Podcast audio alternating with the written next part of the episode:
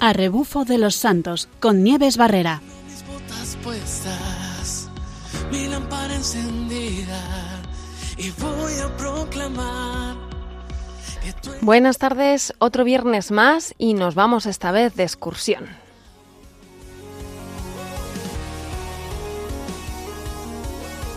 Traemos un nuevo programa de Arrebufo de los Santos en el que vamos a recordar a una santa que ha tenido muchísima repercusión en el día de hoy, en el mundo de hoy.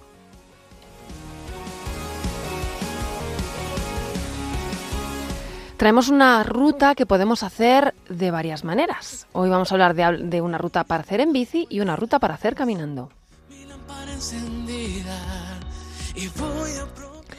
Y hablaremos de una santa que es súper actual y que nos va a ayudar muchísimo a vivir la fe. fieles a tu llamado. Hoy vamos a anunciar que tú eres la verdad. Pues buenas tardes, sí. Hoy tenemos eh, un programa muy especial en el que vamos a recordar a una santa que hemos celebrado hace unos días. Vamos a re- recordar a Santa Teresa y lo que ha repercutido en otros, en otros santos, perdón. Vamos a hablar de ella y de, y de otra santa muy especial, de la cual tenemos una frase que la describe muy bien. Que dice así. Cuanto más sube el alma hacia Dios, más desciende al fondo de sí misma. La unión tiene lugar en lo más íntimo, en su hondón más profundo. Espíritu de Carmelita total. La vamos a conocer un poquito más adelante. Pero como todos los viernes que tenemos programa, tenemos con nosotros a Rafael Sánchez, nuestro colaborador, que nos va a contar hoy una ruta muy especial. Vamos a hablar de una ruta que, mm, que, bueno, que nos lleva a los lugares de Santa Teresa. Rafa, buenas tardes. Muy buenas tardes, Nieves. Bueno, estamos esperando, mm, los que te conocemos sobre todo, que nos cuentes esta ruta, porque es una ruta muy especial que has realizado en verano, que para nada ha sido cortita, una ruta en bici. Una ruta eh, por lugares donde ha pasado Santa Teresa de Jesús.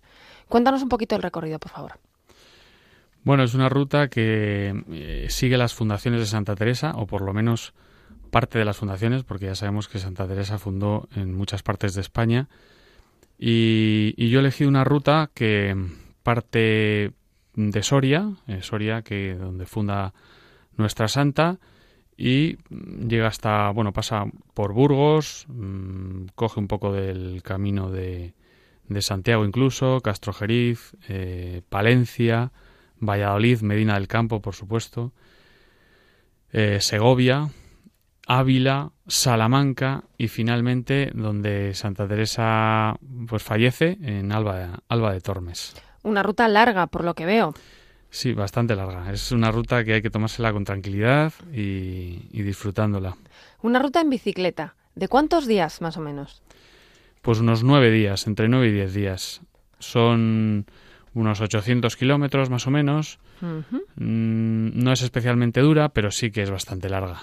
Es esa, ese tipo de rutas que hay que, que hay que llevar ir preparado con alforjas y, y bueno, pues con lo necesario para poder vivir durante todos esos días, ¿no? En, en los lugares donde, donde Sí. se va. Lo necesario, pero lo imprescindible, porque llevar peso además en la bici debe ser muy complicado. Siempre es recomendable llevar lo menos posible, porque, porque luego eh, muchas veces dices, ¿por qué me habré llevado esto? ¿Por qué me habré llevado lo otro? Si, si a lo mejor pues no lo necesito o no lo utilizo, ¿no? Y cuéntanos, ¿algún lugar así especial para ti en esta ruta? Bueno, lugar especial es difícil porque hay muchos lugares. O sea, Es que son muchos kilómetros, ¿eh? Claro, en las fundaciones de Santa Teresa, pues todo tiene su interés. Eh, por ejemplo, podemos eh, recordar la ruta que va de, de Segovia a Ávila, de Ávila hacia Salamanca y luego Alba de Tormes, aunque también hay caminos que van de, de Ávila directamente a Alba de Tormes. Pero yo quise llegar a Salamanca y, y- y desde ahí un caminito muy, muy cómodo, muy fácil y muy bonito hacia, hacia Alba de Tormes, que ya es el final. Hmm. No, lo va a se lo va a preguntar muchísima gente. ¿Como cuántos kilómetros de media? Ya haciendo la- el cálculo se puede saber, pero así la máxima, la mínima etapa. Pues más o menos en torno a 100, no llega a 100, o 90, depende un poco del recorrido. Hay etapas que han salido cortitas, de 60, Y la más larga me salió pues de Ávila a Salamanca directamente, unos 130 salían, o 120 y muchos. Y esa ruta sí es larga, es larga. Lo que pasa que no es especialmente dura, es una ruta que, que no tiene complicación eh, física nada más que lo, lo, pues, lo larga que es, ¿no? Que es bueno, los que estamos empezando la dividiríamos en dos ese día, ¿no? Se puede dividir en dos y en tres incluso. Lo que pasa que, bueno, yo iba con el tiempo para, para hacerle en ese, en ese espacio de tiempo y... Sí, porque además cuando tú lo, cuando tú lo ibas pensando, ¿tú vas con los alojamientos cerrados? Bueno, eh, yo como, como, suelo viajar solo, pues la verdad es que no, no suelo cerrar nada, nada más que el día anterior. Confianza. Y muchas veces el mismo día. Y donde llegue, pues ahí me paro, ¿no? Así que así es lo que suelo hacer y, normalmente, a pesar de que fue en agosto, y pues en agosto temporada alta, y, bueno, encontré, pude, pude, encontrar sitio. El único problema cuando se decide hacer este tipo de rutas en, en julio, agosto, es que los fines de semana son complicados para reservar. Entonces ahí sí que conviene hacerlo con tiempo. Pero entre semana no hay problema no hay mucho problema. Para el que quiere reservar, porque tú practicas la confianza en la providencia totalmente. Totalmente, lo que tenga que venir vendrá. vendrá. Y te habrás encontrado con gente, porque de la misma manera que no lo preparas así, pues te habrán salido al encuentro personas interesantes en esta, en esta ruta. Sí, en alguna ocasión pues me encuentro con compañeros que van en bici por otras rutas o, y, y, por ejemplo en Soria pues sí que tuve ocasión de compartir un buen tramo con un compañero que además iba un poco perdido y, entre los dos pues pudimos llegar a, a, buen puerto. Bueno, ayudándose unos a otros. Eso es, sí, sí. Más, em, y bueno, es una ruta que pasa por, por los lugares de Fundación de la Santa. ¿Pudiste visitar alguno? Bueno, visité pues eh, casi todas las fundaciones donde, por ejemplo, en la, eh, la Encarnación de Ávila, la, el, convento de San José, donde estuve hablando con, con una clarisa y largo tiempo y bueno, la verdad es que una maravilla. Y también en el convento de, Carmelitas de, en, Segovia. Y bueno, pues procuré pasar por todos los conventos que había y lo que pasa que bueno que también hay muchos sitios que ver y, y claro, el tiempo, a pesar de que hay que tomárselo con tranquilidad, pues a veces eh, claro, se tiene... Tienes que juntar los 100 kilómetros del camino más el tiempo para visitar. Eso es, sí, sí, bueno, sí, sí. Pero interesante, porque supongo que una ruta así te enseña muchísimas cosas.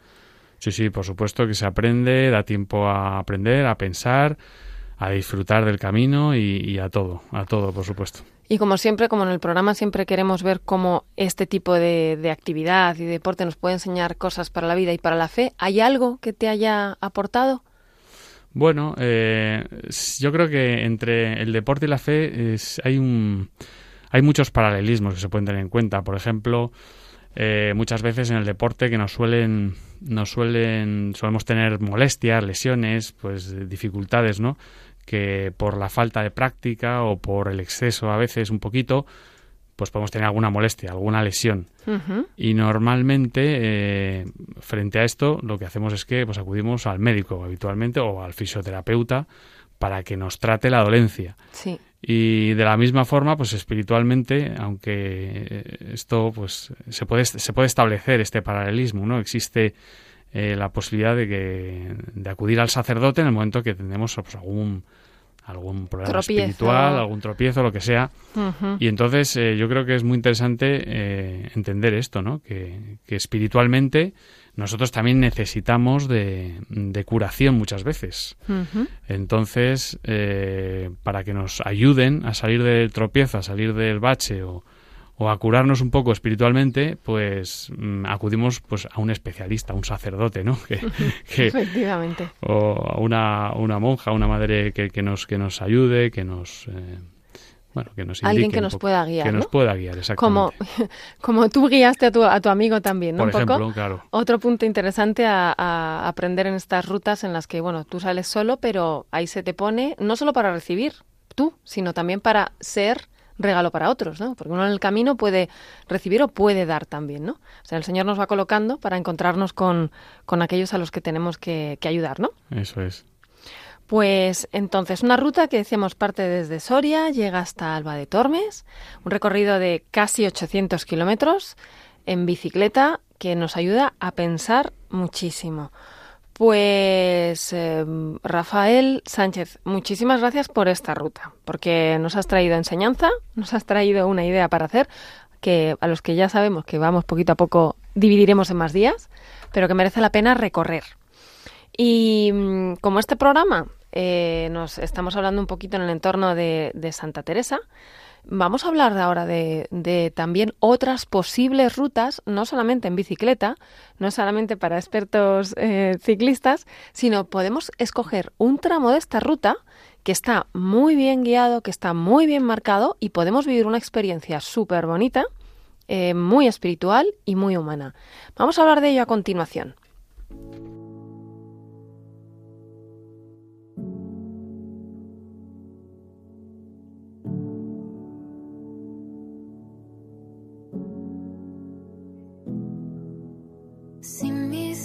Mis oraciones hablan más de mí, quiero disculparme, se trata de ti.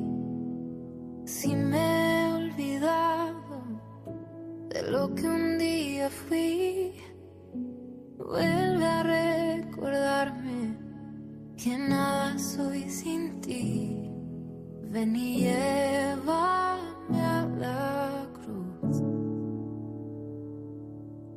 donde solo existes tú.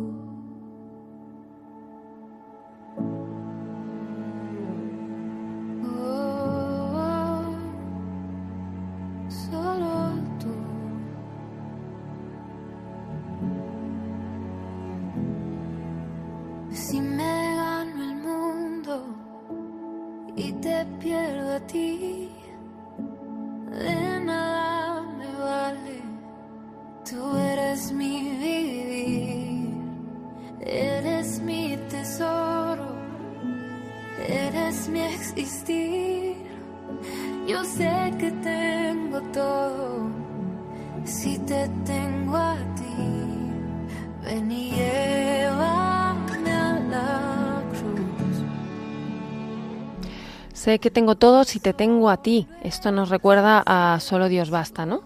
A que si tenemos a Dios, todo lo demás no nos puede perturbar, no nos puede dar miedo, porque solo Dios basta y con eso tenemos el cielo. Esta canción que pertenece a Majo Dan, es una canción que se titula Llévame a la cruz y creo que enlaza muy bien con el tema que vamos a tratar.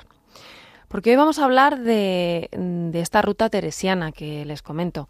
Una ruta que comenzó hace un tiempecito y tenemos con nosotros a una persona que la conoce muy bien. Él se llama Abelardo Arteaga Huertas. Es colaborador de los Carmelitas con los que desarrolla su labor como agente de pastoral juvenil.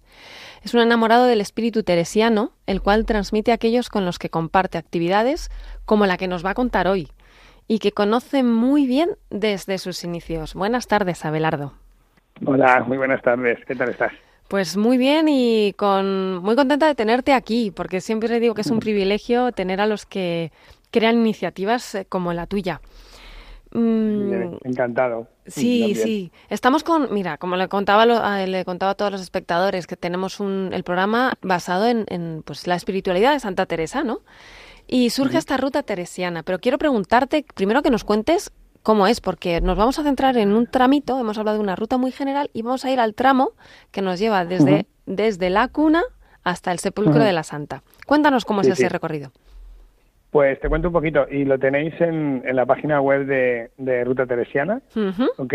Y, y bueno, pues de cuna al sepulcro porque comienza en Ávila, que es el, el lugar donde nace Teresa de Jesús, y, y termina en Alba de Tormes. Sí, Se puede hacer también a la inversa, del sepulcro a la cuna, pero bueno, le, le llamamos así por un poco no por su itinerario de vida. Y pasa por lugares como Gotarrendura, que es donde solía la familia de, de Teresa veranear, y, y, y se disputa un poquito el nacimiento de la santa, ¿no? En el pueblo Sí. de Gotarrendura dicen que nació ahí por las fechas, porque como solía estar en verano y, y así por la, la recogida de, de, de, bueno de los cultivos en aquella época. Y, y luego pasa también por, por lugares de muy significativos tanto de Teresa como Juan de la Cruz. Sí. pasa por Duruelo que es que bueno que no es un pueblo es la fundación de la primera fundación masculina de San Juan de la Cruz.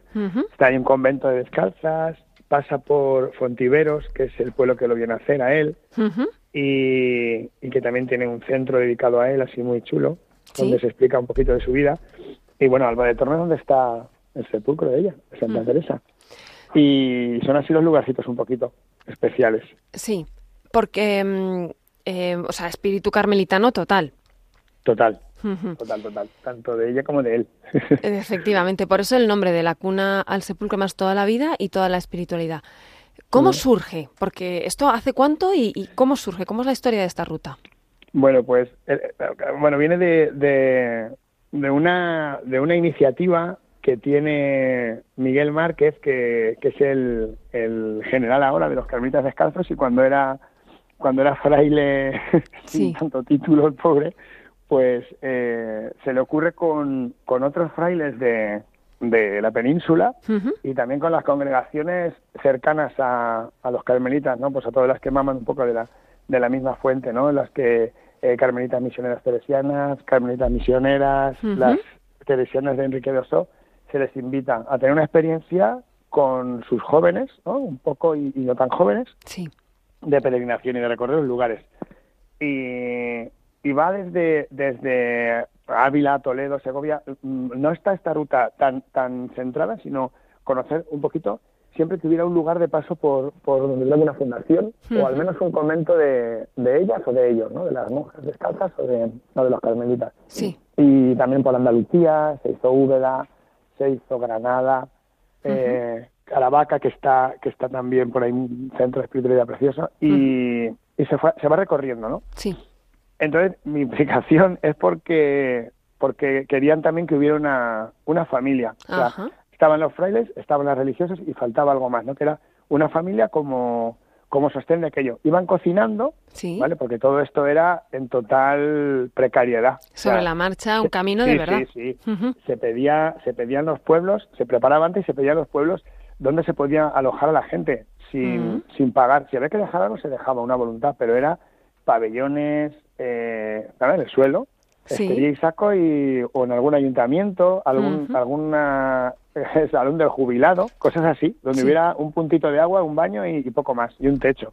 Entonces mis padres iban de en este plan de cocineros y, y bueno, pues a mí me pilló en una época que no me pilló adolescente y yo no quería, no, no iba conmigo esto de, de andar y no Ajá. y esto de la iglesia. Yo tenía mi, mi, mi- bueno, yo creo que tenía mi, mi historia particular, ¿no? Esto Sí. de que le pasa a muchos jóvenes ahora. Dios y yo ya nos entendemos, yo soy creyente, ¿vale? Pero esto de la iglesia me, me chirría, me, no me gustaba mucho. Estaba en algún grupo de la parroquia, pero esto de, de rezar y el silencio y las peregrinaciones no me iba. Entonces cuando mis padres volvieron con tan tan contentos, ¿no? Y con una experiencia de, con la gente, ¿no? Y empezaron a aparecer por casa eh, los peregrinos con Sí. los que porque querían seguir teniendo contacto y verse. Sí. Pero yo digo, bueno, ¿qué pasa aquí? Estos chavales de 18, 20 años con mis padres que, Que se lo pasan mejor que yo, casi. claro, y que, y que bueno, y que, y que hablaban con ellos de una forma que yo digo, bueno, como si fueran también sus padres y una Ujú. naturalidad. Y, entonces al año siguiente de, de esa primera, que fue en el, creo que fue por el 96, Guau. eh, el año 1996, yo ya me, me uní. En el 97 fue mi primera peregrinación y fue Segovia, Ávila, Toledo, Ajá. Está enterrado San Juan de la Cruz, Sí. Ávila, de la cuna de la Santa, y Toledo, donde estuvo preso. San Juan de la Cruz, la, la bueno, donde compuso el cántico y todo esto, ¿no? Sí. La noche. Sí, y claro, yo, yo aluciné. Ay, aluciné y bueno, descubrí una, una forma de, de ver a Dios diferente y que me revolvió mucho, ¿no? La forma de ver la iglesia también, la forma de ver a los curas, porque claro, eran los curas, Sí. pero estos se tenían el puntito este, ¿no? De particular, de ser también carmelita, de vivir en comunidad y, y bueno, pues hasta la fecha, Hasta la hasta fecha. la fecha. ¿Y qué pasó Claro. ahí? Porque, ¿Qué pasó? porque debió haber una transformación. Sí, bueno, la, la, la apuesta de, de la ruta empieza porque en el horizonte se dibuja, claro, el centenario de la Santa, 2015, y había que hacer algo un poquito también para que la gente de, del extranjero pudiera tener una experiencia de peregrinación así al modo este, ¿no? Sí. De las marchas teresianas, que tenían el componente, bueno, de, del peregrinar, pero luego también aparte de formación. Ajá. Por la, por la tarde había una formación, siempre en algún tema que se escogía cada año, pues más volcados en la Santa o en el Santo, según. Y, y, en, y, en, en, bueno, pues en puntos fuertes de ellos, ¿no? Pues trabajar la comunidad, o trabajar la fraternidad, trabajar la visión de Dios desde la oración, Mm, trabajar la oración, la pedagogía orante, ¿no? El- el- la pedagogía que lleva Teresa, ¿no? Que cómo se acerca alguien a, a Dios desde la oración en silencio, que a bote Ujú. pronto resulta como incómodo, ¿verdad? Sí. El silencio y tal.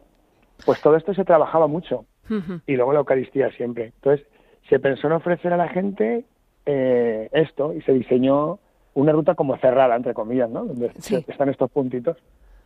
Y, y bueno, el, el, el- la novedad, el, bueno, el vuelco que pegó, que fue hacia 2012, 2013, fue la, el que, bueno, el esquema era muy bueno, pero faltaba algo más, ¿no? Era la parte de misión, de Sí. entrega. Y empezamos a trabajar con gente con dificultades, ¿no? De movilidad reducida, gente a lo mejor con problemas cognitivos. Y Es lo decir, llevábamos también. Es Mm. decir, que a la ruta empezasteis los jóvenes y, o sea, todo lo que recibisteis lo convertís en acción y traéis a gente con dificultades físicas. O sea, gente que... Sí, sí, que expl- sí. Explícalo un poquito para que lo entendamos todos. Porque pues porque eh, eh, a ver el esquema estaba muy bien y, y todos los años eh, venía esto de claro eh, una experiencia muy fuerte pero se convierte al final en un pelotazo también no que esto además a los jóvenes bueno y a, a todos nos pasa no el tener una una euforia de pues es una convivencia un retiro algo así no un campamento. Y, y luego pues se queda la cosa ahí, ¿no? Y, y no revierten nada más, eh, luego no, a lo mejor durante el año no se tiene nada.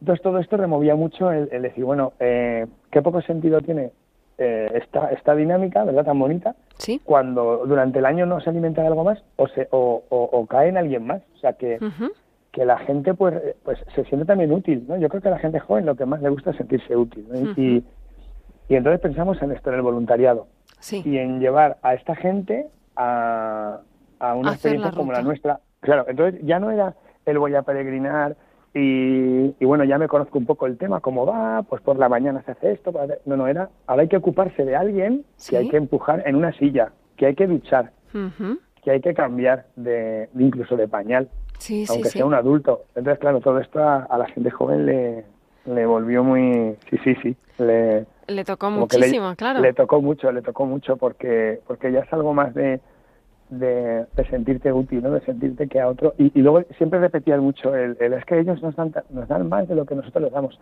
Como el, el, el verse en la mirada de alguien así que, que te mira con total, bueno, que te mira como un niño. Sí. Porque esta gente así son como, ¿verdad? Igual que esta gente con síndrome de Down, que, que tienen esa, esa mirada tan limpia, ¿verdad? Y, y para un joven que vive tanto en el aparentar, ¿verdad? Y en el postureo, pues de pronto como que libera un montón el, el tener una experiencia así. Y se combinó y hasta la fecha, O sea, vamos, ahí, o sea que camináis todos juntos en, en esta en esta comunidad, como has dicho, en, o sea, junto, ah, camináis los jóvenes que ayudan y los jóvenes que son ayudados o las Sí. personas que son ayudadas. Qué bueno. Exacto, exacto. Y has hablado antes de un término que a mí me gusta mucho recalcar muchas veces. Has hablado de fraternidad. ¿Qué significa aquí la fraternidad en toda esta ruta que vais haciendo?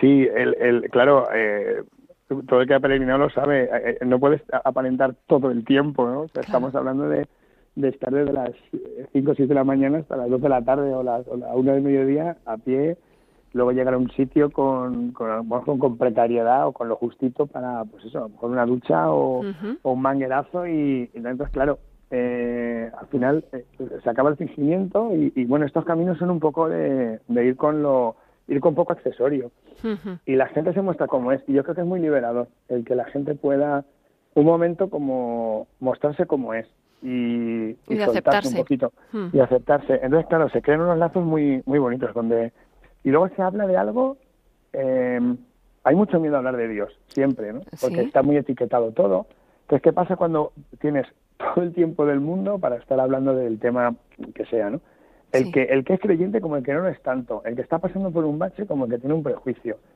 y, y es un- una forma de hablar en la que invita a esta ruta, ¿no? Con la gente a, a- a ser un poquito uno mismo, a naturalizarlo todo, a que a todo mucho más espontáneo. Luego es, es muy bonito cuando van contigo. Claro, si van religiosos y religiosas, Sí. eh, que dejas de verlos en un, en un atrio, en un púlpito, en un, en un subidos y los ves a pie, descalzo, al lado tuyo, Sí. y se puede hablar con, con oye, mi mamá decía mucho, oye, ¿y este es fraile? Porque a veces no los identificaban.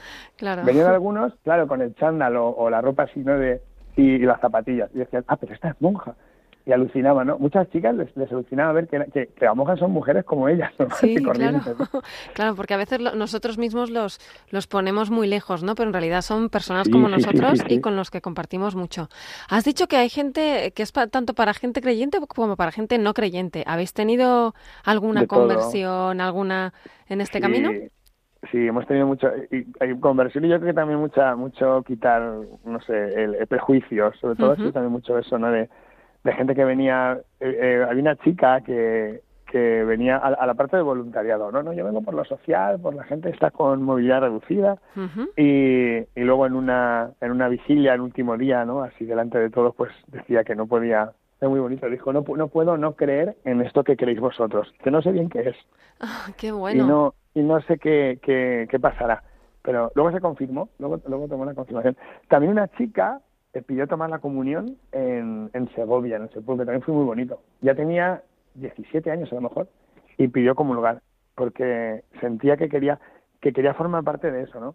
Me- estaba bautizado y decía, me pierdo algo y, y quiero quiero recibir. Entonces, eh, recibí una catequesis ahí, ahí mismo, con, bueno. con un carmelita y le dijo, vale, estás preparada para, para tomar la comunión. Claro, qué bonito, eran sus amigas acompañándole. Y fue una primera comunión muy bonita, muy distinta, en el sepulcro ahí en Segovia.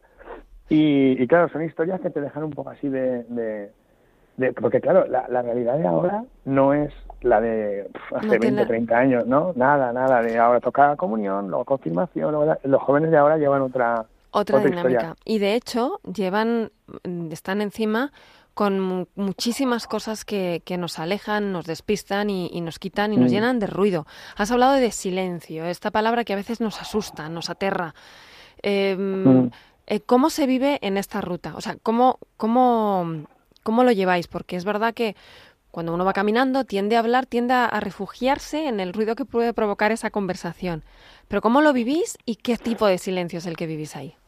Mira, la, la propia ruta es que te invita al silencio. Hemos hecho mm, también el Camino de Santiago, porque la propia ruta teresiana, cuando venías a Coveo, pues obviamente vamos con la iglesia y hemos hecho Camino de Santiago. Y es verdad que es más ruidosillo, el Camino de Santiago es más, tiene más, más afluencias, pero este, este camino, por el aspecto que tiene, por el entorno ¿no? de, de Castilla y, y la, la claro casi intentamos que fueran todo pistas no de tierra evitar el asfalto claro qué pasa no no pasan coches no hay ruidos no hay tanta gente Entonces, ya de por sí invita silencio en lo en lo en lo físico no pero luego intentábamos la primera media hora la primera hora ir en silencio y con un tema de reflexión o sea un silencio acompañado Sí. no se deja tampoco a la persona como a la intemperie si no lleva ya algo recorrido, porque es verdad que puedes empezar a, a, pues a comerte la cabeza de una forma que digas a, a dónde voy, acabes pues eso, como Sí. lo dice la santa también, ¿no? La loca de la casa, la imaginación. Claro, y, aqu- y claro. aquello, aquello es que bueno, ¿cómo he acabado aquí, no?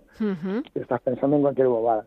Y, y es verdad que dar a lo mejor alguna recomendación para el camino, alguna frase. Hay en la página web algunas recomendaciones para las etapas Tenéis materiales para, ir preparando el que Claro. quiera hacerla, ¿no? el que quiera hacerlo. Que el camino no, no, no sea tampoco, a no ser que estés muy, muy dispuesto, unir a la intemperie. Aunque es verdad que hay un momento en el que se llega ahí, a, a el estar un poquito de intemperie y a dejarse hacer. Ahí ¿Qué está. pasa? Que al final es muy bonito. Siempre hay alguien delante y siempre hay alguien detrás. Qué bueno. Qué y lo permite el camino. Es tan llano que dices, bueno, no voy solo del todo. Y el escuchar las pisadas de otro, que no es un ruido, sino a lo mejor una pisada que acompaña. Entonces yo creo que es muy reconfortante. Y la gente se ha encontrado con cosas que, que yo creo que devuelven mucho al niño, que al final es eh, lo que autentifica, ¿no? Volver a, a- a quitar el, el maquillaje. ¿no? Y encontrarte un poco así como... Encontrarte, como lo- encontrarte tú como niño delante de Dios. O sea, que al final es un camino Sí, en el que sí. vas a conocer mucho más a Dios, ¿verdad?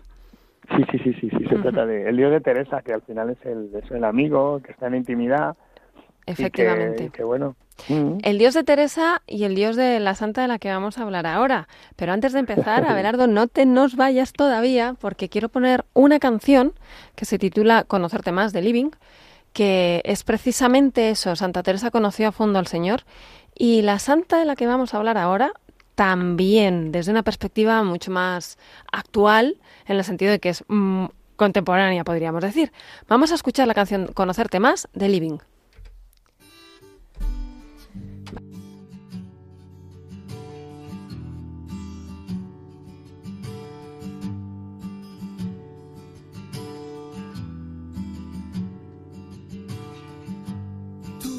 Gran amor estremeció los cielos por un pecador, mi salvador.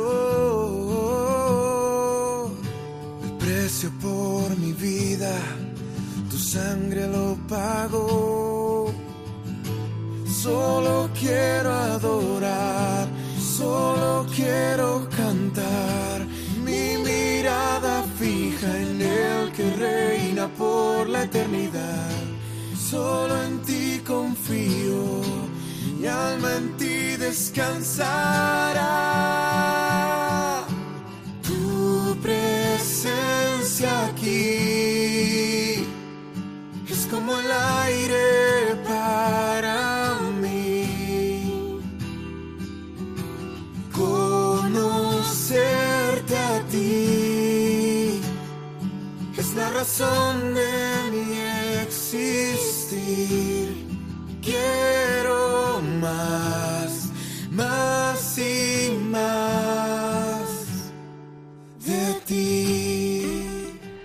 Conocerte más, quiero más, más y más de ti. Eso es lo que nos dice la santa de la que vamos a hablar.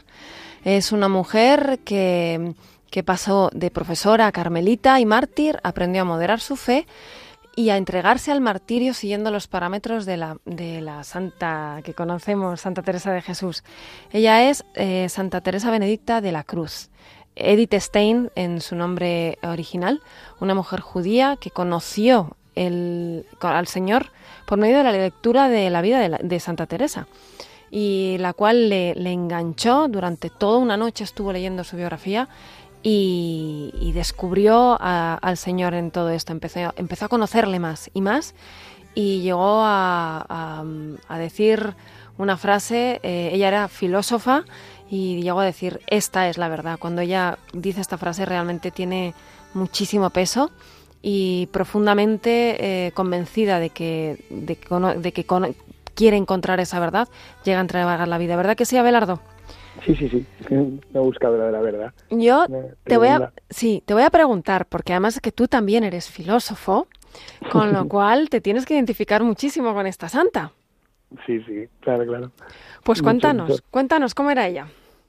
¿Cómo era ella? Eh, bueno, a mí lo que me alucina de ella, bueno, eh, tremendamente inteligente y en una época, claro, yo creo que tiene un paralelismo con la santa muy, muy bonito, ¿no? Porque la santa se mueven entre un mundo de hombres, la iglesia, y para fundar y para, y para remover un poco, como removió, pues imagínate con lo que tuvo que torear, ¿no? Siendo con sutileza, con contundencia, todo esto, Teresa y Teresa de Jesús, ¿no? La, Sí. la, la, la mayor. Y, y luego la, peque- la pequeña, que no tan pequeña, ¿no? Teresa. Benedicta, Edith Stein, le pasa algo parecido, ¿no? Está en un mundo, encima, bueno, con el tema de, del nazismo y, Sí. y todo esto, se tiene que mover ahí también co- como puede, ¿no?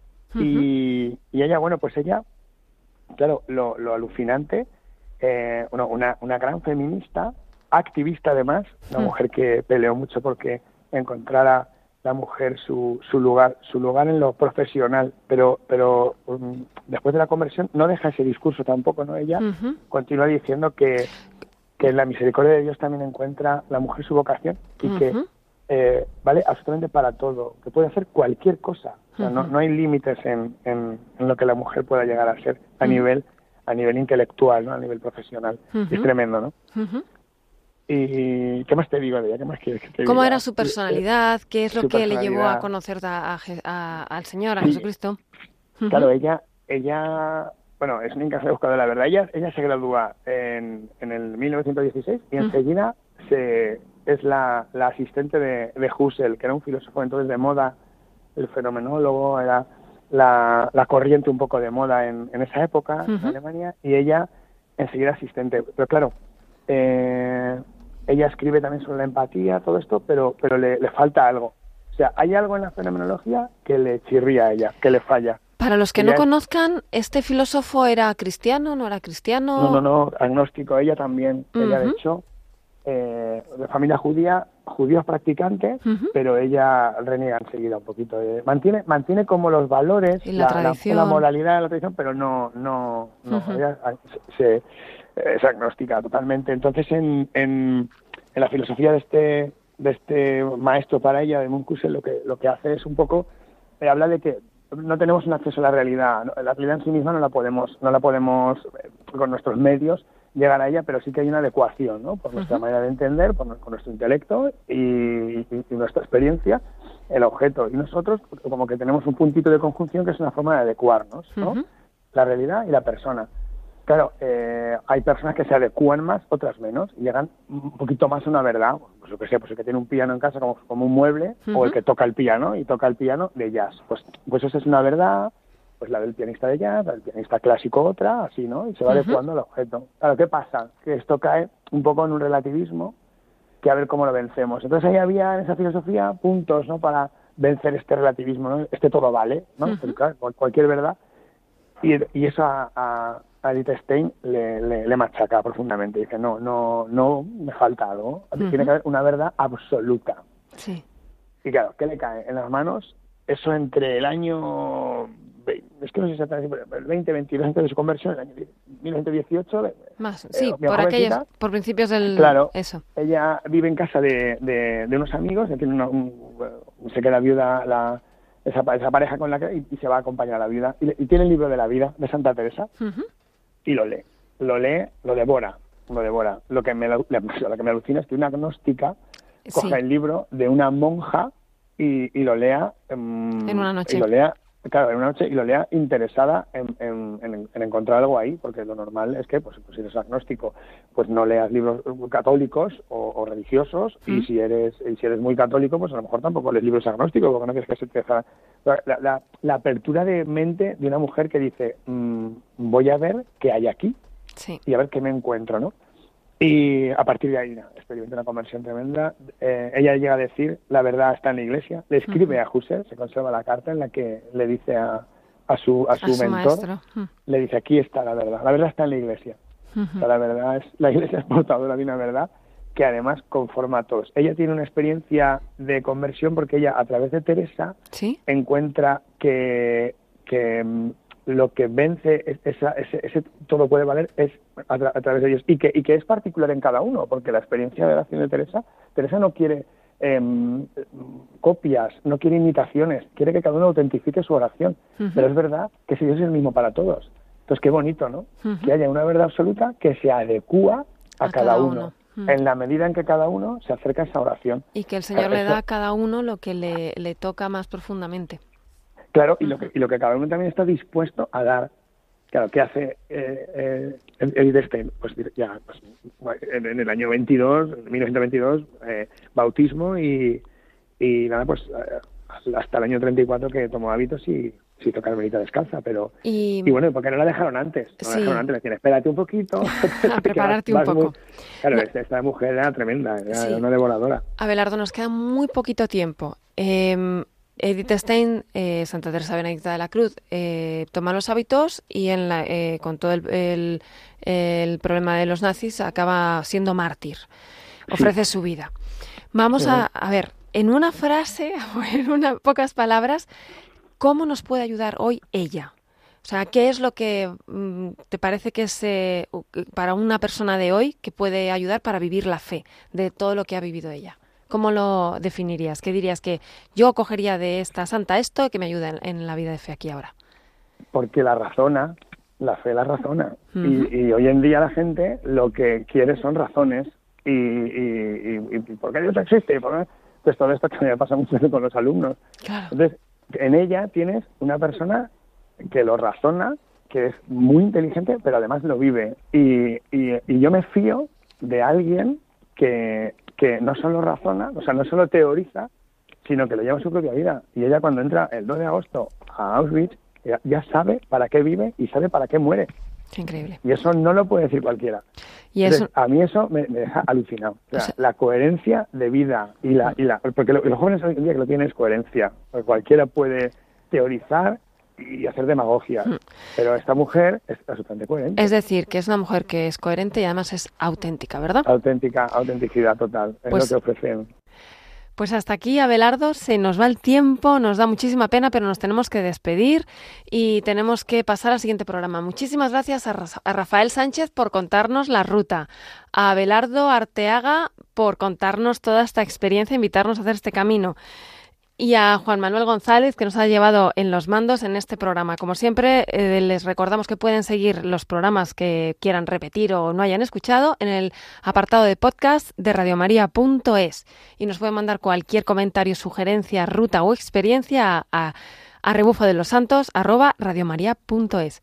Y hasta el próximo programa y buena ruta.